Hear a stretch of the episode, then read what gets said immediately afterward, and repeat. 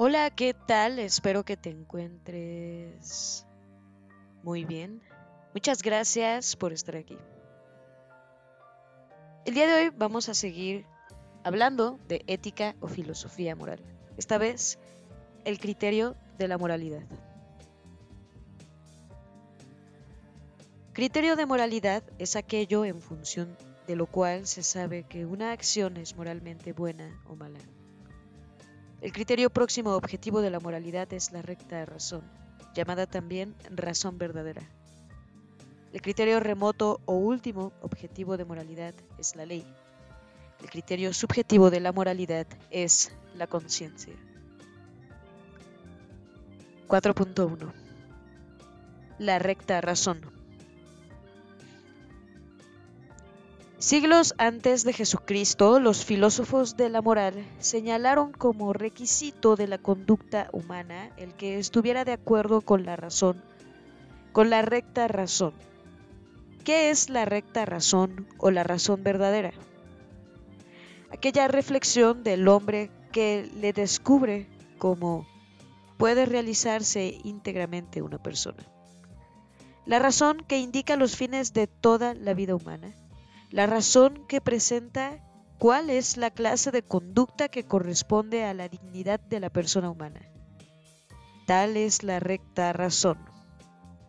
Realizarse íntegramente como persona humana significa tomar en consideración que se es un animal racional y por tanto corpóreo espiritual, un ser integrado por miembros y facultades. En cuanto persona, el hombre se encuentra abierto a las otras personas humanas, ya que por ser racional está naturalmente relacionado y obligado con todos los hombres y en especial con los más allegados. También se encuentra abierto a Dios, que es un ser profesional, fundamento de todo ser y prototipo de toda persona. En cuanto persona humana, necesita a los seres infrahumanos para sobrevivir y para vivir bien. Se trata de un ser orgánico, frágil y necesitado, cuya sensibilidad y tendencia a la posesión deben ser racionalmente regulados. De un ser cuya duración trasciende al tiempo y cuyos proyectos de realización deben tener la amplitud de la eternidad. Se trata de un ser responsable por su propia persona y por el respeto y amor debidos a las demás personas en función de su jerarquía. La recta razón cumple con las condiciones de la norma general porque A es universal, de ella se deducen para todos los hombres las mismas reglas morales. B, de ella pueden derivarse todas las normas de moralidad, las relativas a todas sus partes y a todas sus distintas relaciones. Es completa. C, es inmutable en lo sustancial y variable en lo accidental. D, está siempre frente al hombre, es manifiesta. ¿Por qué conducirse de acuerdo con la recta razón? Porque como ya se dijo, la dinámica de la persona debe corresponder con su dignidad constitutiva, o se frustra. ¿Por qué nobleza obliga? Porque de no seguir a la recta razón, no cabe la realización de la persona íntegramente considerada porque de no seguir la recta razón, la persona no alcanza su fin último y su vida eterna estará marcada por el fracaso. Porque de no seguir la recta razón, la persona no logra su felicidad, la cual es la motivación de las motivaciones en el alelo de los anhelos de cada ser humano. La recta razón muestra a la persona que no puede conducirse como un ser infrahumano, el cual ha no es dueño de sus acciones, sino que sigue fatalmente en cada ocasión al estilo más fuerte. B. No se sabe digno y aún más absolutamente digno.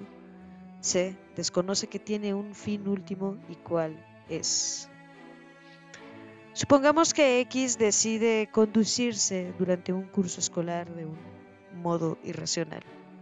Durante ese lapso habrá lo que le antoje dirá lo que le venga en gana y pensará en lo que le apetezca. Probablemente X perderá el curso escolar, perderá a sus amigos, desilusionará a sus padres y se verá a sí mismo como una pluma al viento, disminuyendo su autoestima y aún sensualmente desencantando la experiencia. Lo anterior muestra que si el hombre actúa al margen de la razón, no encuentra una dicha medianamente estable y mucho menos la felicidad. Los filósofos epicúreos que afirmaban que el hombre está hecho para el placer y en él encuentra la felicidad, hacía advertir, sin embargo, que había que vivir el placer de acuerdo con la razón, por lo cual desaconsejaban un gran número de placeres, por lo que prácticamente inducían a una vida monástica o estoica. Supóngase ahora que Z, que tiene mucho afecto por su hermana, no obstante decide estafarla y lo hace. Z no actuó en contra de la razón.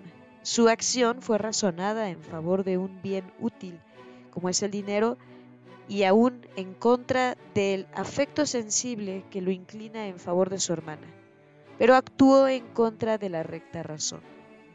Se comportó de modo infrahumano porque no tomó en cuenta los fines de toda la vida humana. No consideró que su sufrimiento de ella constituye un impedimento para la dicha de él no consideró que su acción deteriora gravemente su autoestima. No tomó en cuenta que la apertura del espíritu exige la solidaridad con lo semejante. No basta, por tanto, actuar de acuerdo con la razón.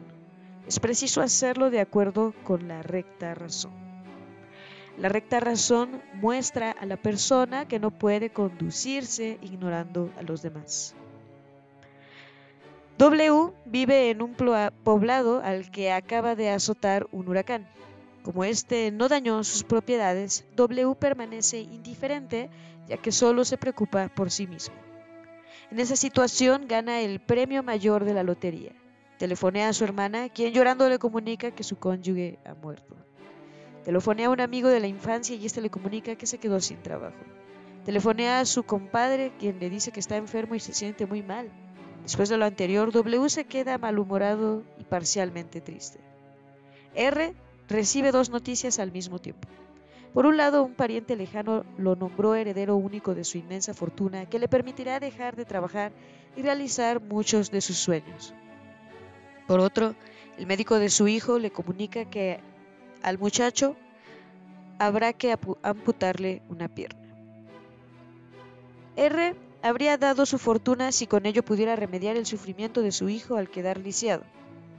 Nadie puede disfrutar de un helado frente a un niño mendigo que lo contempla con antojo. Lo anterior hace ver que el fin de toda la vida humana incluye la dimensión de la sociabilidad. De tal modo son semejantes los hombres entre sí que participan de la misma manera y constituyen una sola especie. El fundamento del amor es la semejanza. A mayor semejanza entre los hombres, mayor amor entre ellos. El hombre, de un modo natural, ama a sus semejantes.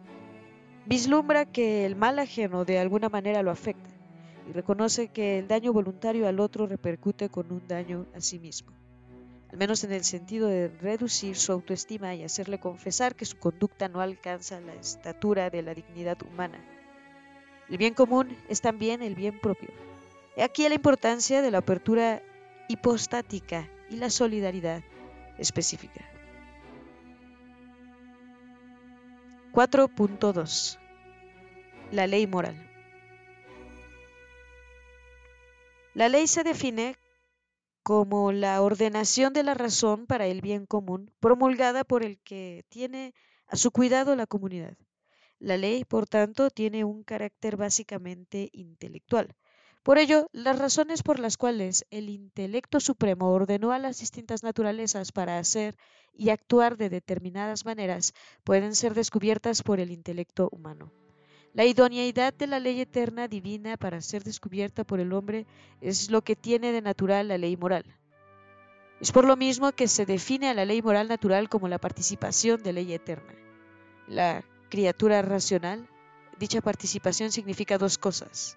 Uno, que la ley moral natural puede descubrirse naturalmente, esto es, por las solas fuerzas de la razón, aunque no sin dificultad, que la ley moral natural ordena la natural orientación del hombre a su fin último. Todo lo anterior pone de manifiesto que la moral no puede ser autónoma sino heterónoma, es decir, que el hombre no se da a sí mismo las leyes, sino que las recibe de un orden superior. La ley natural moral tiene tres grados. Lo primero que la ley moral ordena es hacer el bien y evitar el mal. Estos son los primeros principios prácticos morales. Estos primeros principios del orden moral o primicias de la ley son denominados sinderesis y son los preceptos de primer grado de la ley natural moral conocidos por cualquier hombre con uso de razón. Dichos primeros principios se encarnan en normas con un contenido material determinado.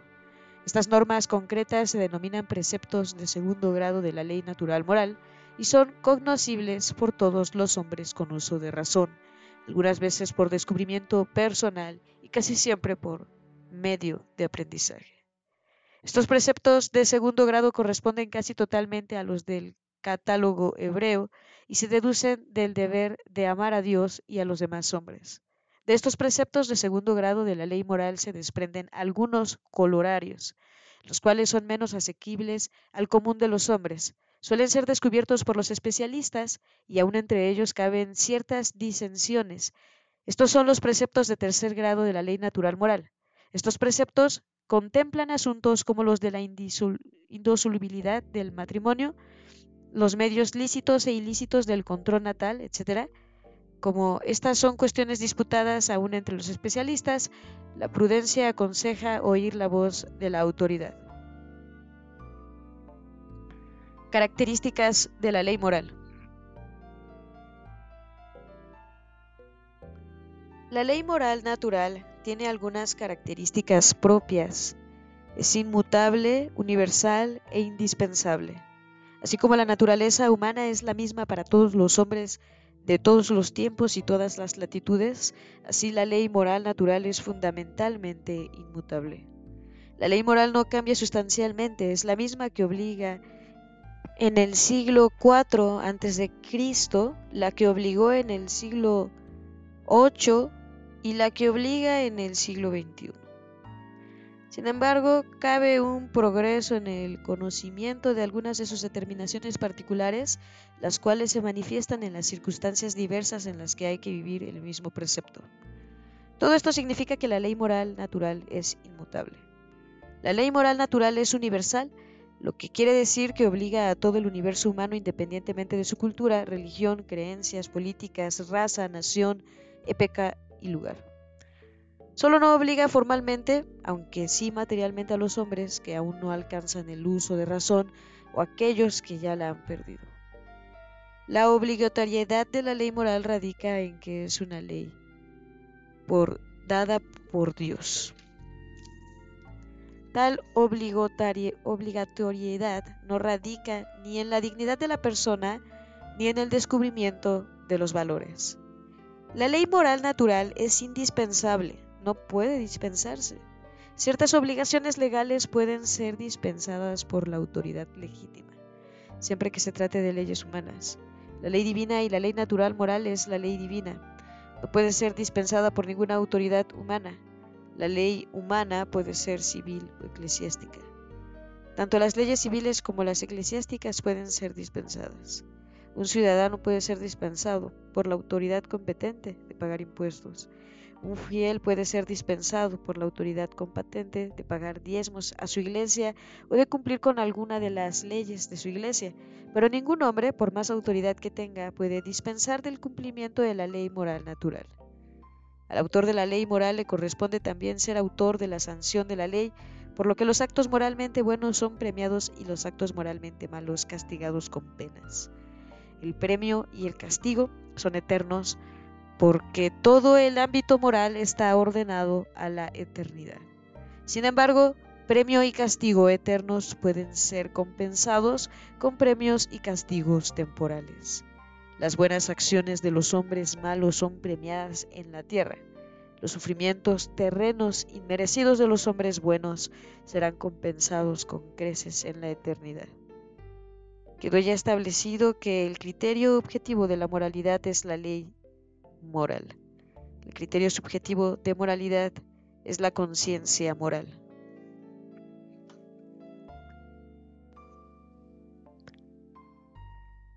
La conciencia.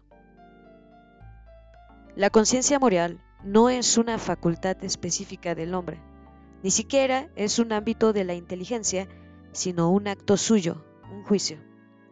El juicio es la segunda operación de la mente humana. Consiste en afirmar o negar algo, que sería el predicado de algo, y ese algo el sujeto. El juicio puede ser verdadero o falso. Puede también ser especulativo o práctico. En el caso de la conciencia moral, se trata de un juicio práctico. Juzga sobre los actos humanos concretos en función de la ley moral. Esto significa que la conciencia, como criterio subjetivo de moralidad, se encuentra totalmente supeditada a la ley moral y que, independientemente de esa ley, su juicio es vano. La conciencia moral juzga sobre la existencia de la naturaleza del acto humano y sobre su adecuación o inadecuación respecto de la ley moral. Es por eso que es un juicio práctico. Afirma o niega que un acto libre tuvo o no lugar, pero un acto libre concreto realizado niega o es aquí y ahora y juzga especialmente si ese acto libre concreto es bueno o malo según que concuerde o no con la ley. Cometí o no un acto de hurto, el hurto está prohibido por la ley moral. La conciencia no es una función innata. Los juicios de la conciencia comienzan a emitirse cuando se ha descubierto o se ha aprendido lo que es un acto libre, un acto realizado con plena advertencia y libre consentimiento, y en su segunda función, que consiste en comparar el acto con la ley, y empieza a funcionar cuando se descubren o se aprenden los preceptos de la ley. No se trata, por tanto, de ningún tipo de función innata ni a priorística, ni mucho menos institutiva, sino de una función típicamente intelectual, y por tanto sujeta a los procesos de aprendizaje y de discurso propios de ella. División de la conciencia. A. Rollo Marín hace una división muy adecuada de la conciencia que aquí se describe. A continuación, se describen brevemente los tipos principales. La conciencia antecedente dictamina sobre la moralidad de un acto futuro. La conciencia consiguiente juzga sobre el acto ya realizado. La conciencia verdadera es la que dictamina de acuerdo con la ley. La conciencia errónea es la que juzga en desacuerdo con la ley. La conciencia errónea puede ser vencible o invencible la invencible no es culpable, la vencible sí. La conciencia recta se ajusta al dictamen de la propia razón, aunque pueda no ajustarse a la ley. Es una conciencia de buena fe. La conciencia no recta es la que no se ajusta al dictamen de la propia razón. Es de mala fe. Conciencia cierta es la que juzga sin temor a equivocarse. Conciencia dudosa es la que no se determina a emitir su dictamen, suspende el juicio. La ley puede ser, por razón del autor, divina y humana. Para el caso de la divina, puede ser eterna, natural y positiva. Eterna porque está en la mente de Dios, natural porque está en la mente humana y positiva porque está en la Sagrada Escritura. Y por otro lado, la razón humana, según el autor, puede ser eclesiástica y civil. Eclesiástica por la Iglesia y civil por la autoridad civil. Los grados de la ley natural moral. Grado, contenido y los que lo conocen. En cuanto a grado, el precepto de el primer grado o sinderesis, el contenido hace el bien y evita el mal. Lo conocen todos los hombres con uso de razón por propio descubrimiento. Hace el bien y evita el mal. Por grado, preceptos de segundo grado, el decálogo judeo-cristiano, todos los hombres con uso de razón por propio descubrimiento o enseñanza.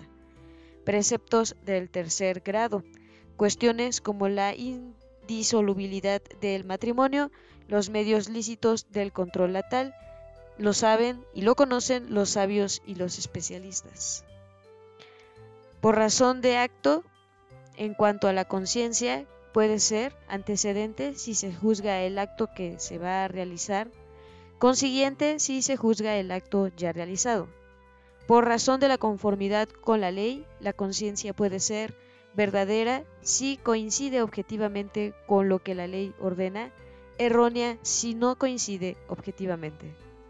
Por razón de la responsabilidad, la conciencia puede ser recta o culpable si se ajusta al dictamen de la propia razón, torcida o inculpable si no se ajusta a ese dictamen por razón del dictamen preceptiva si manda a realizar algo, conciliativa si lo aconseja, permisiva si lo permite, prohibitiva si lo prohíbe. Por razón del asentimiento, la conciencia puede ser cierta si da su dictamen con seguridad y sin miedo a equivocarse, dudosa si vacila sobre la lasitud y ilicitud de la acción, perpleja si le parece que faltan en cualquier sentido que obre. Por razón del modo habitual de juzgar, la conciencia puede ser escrupulosa si se cree que hay una falta donde no lo hay, delicada si se juzga rectamente hasta los menores detalles, laxa si se inclina a la inobservación por fútiles motivos, farisaica si hace grande lo pequeño y pequeño lo grande, y cauterizada si no le preocupan los mayores crímenes. Binomios éticos. La ley, natural depende de la voluntad divina. La ley natural no depende de la voluntad divina. La voluntad divina, que es el mismo ser de Dios, es infaliblemente buena. La voluntad creada puede fallar. La ley natural es una ordenación inscrita en la naturaleza de las cosas. Dios es creador. La ley natural prescribe el obrar del hombre. Solo Dios puede ser el autor de la ley natural. De la adecuación a la ley natural dependen la realización de la naturaleza humana y por tanto la realización de su fin último. La ley natural es una participación de la ley eterna. La ley moral en el hombre es una participación de la ley eterna conocida por todos en su participación en la razón humana. Como causa eficiente y como causa final, Dios es principio del obrar humano, la ley moral resulta del obrar humano en orden del fin último. La ley es dada por quien gobierna el universo, es mandato racional, la ley moral se ordena al fin último.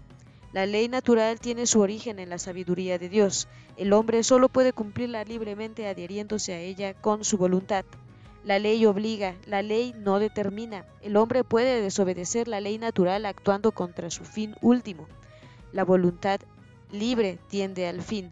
La ley natural es universal e inmutable. El progreso cabe solo en sus determinaciones particulares. Los hombres buenos conocen la ley con mayor intensidad. La voluntad mueve a la inteligencia al fin que quiere. Los hombres buenos cumplen la ley espontáneamente. Para los hombres malos se impone coactivamente. La ley esencial ordena actos buenos. Cuando la ley prohíbe o castiga, es en función del bien. Los actos de la ley son algo positivo. La coactividad de la ley es una consecuencia derivada. Alcanzan su fin último quienes se adhieren a la ley natural y la consecución definitiva de la felicidad. Quienes no consiguen la ley natural no alcanzan su fin último y pierden la felicidad.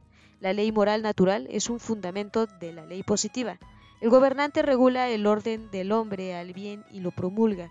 La ley positiva es el medio para llevar a la sociedad al bien común, es la ordenación de la razón en orden al bien común promulgada por quien tiene a su cargo la comunidad.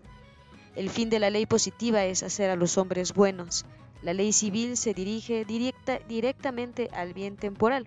Por su fundamento, la ley es necesaria. El legislador humano, al ser libre, puede hacer leyes malas.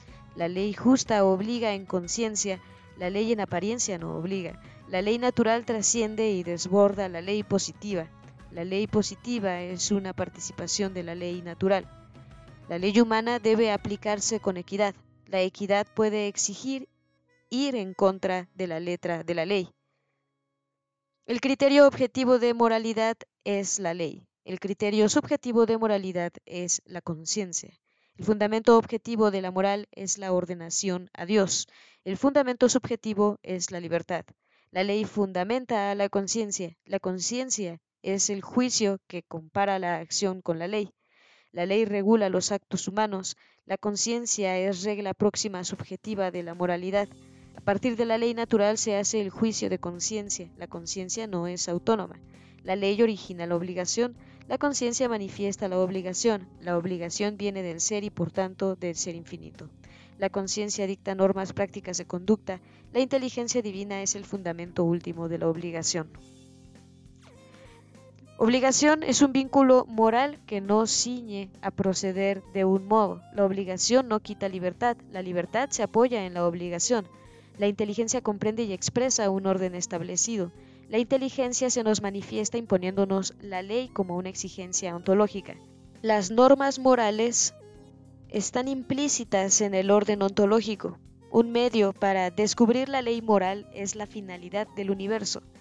La ley natural no anula la libertad, su necesidad es de tipo moral. Aforismos. Ley. La ley natural es universal, obliga a todos los hombres, es inmutable, no se sujeta a cambios bajo ninguna circunstancia. La ley moral obliga a todos los hombres independientemente de que la acepten o no. La ley moral es independiente de las costumbres, de las actitudes y de las épocas. Los convencionalismos sociales son para la ética lo que el amaneramiento sería para la calopecia. La ley moral trasciende la estadística. Conciencia.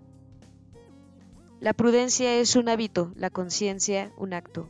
Una conciencia puede ser verdadera y dudosa, lo mismo que errónea y cierta. Esta última combinación es lamentabilísima. El hombre con conciencia errónea, si obra de acuerdo con su conciencia, quebranta la ley. Si obra de acuerdo con la ley, va contra su conciencia. No existen conciencias erróneas universales, siempre lo son en algún punto. Y bien, hasta aquí nos vamos a quedar por esta ocasión. Te agradezco muchísimo haberte quedado hasta el final. Nos escuchamos. Hasta la próxima.